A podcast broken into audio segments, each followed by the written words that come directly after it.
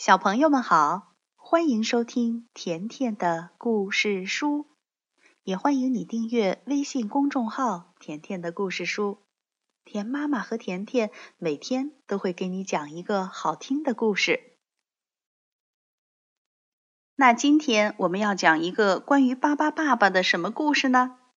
这个故事的名字叫《巴巴爸爸回到地球》。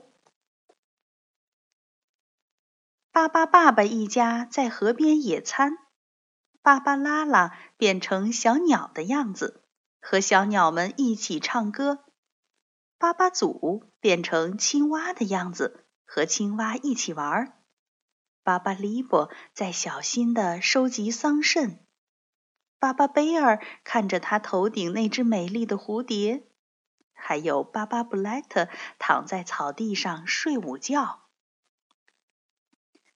巴巴布拉伯变成了蛇的样子，爬到树上摘樱桃。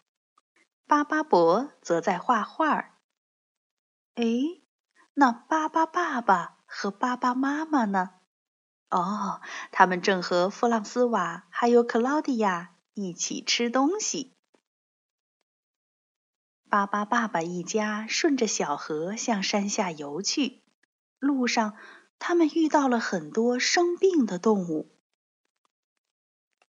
巴巴爸爸一家都很喜欢动物，他们马上停下来帮助那些小动物，很细心的照顾它们。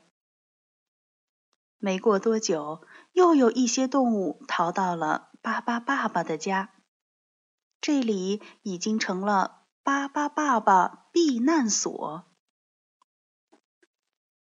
那些追赶动物的猎人们被巴巴爸爸一家吓跑了。不久，又来了一群专门捕捉珍稀动物的坏蛋，连巴巴伯都差点被这些坏蛋抓住。巴巴爸爸从新来的动物朋友那里知道，这些坏蛋害怕跳蚤，那就给他们下场跳蚤雨吧。海里的动物也来向巴巴爸爸求助了，因为只有在巴巴爸爸避难所里，动物们才会安全。巴巴爸爸变成的大坝拦住了海水，捕鱼的船就没法前进了。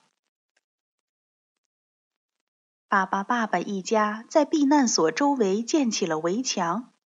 可是，这也挡不住城市里的噪音和黑烟。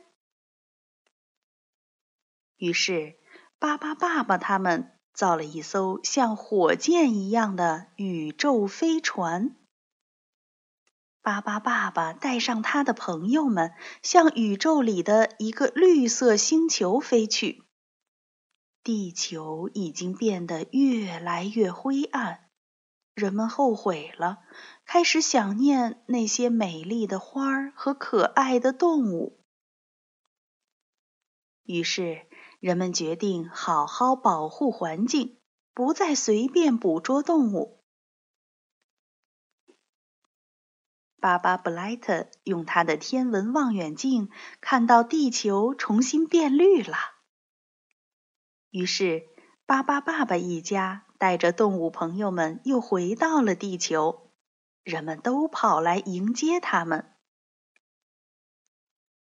孩子们和巴巴爸爸一家围在篝火边，又唱又跳，真是一个开心的巴巴派对。好了，小朋友，今天的巴巴爸爸回到地球这个故事就讲完了，再见吧。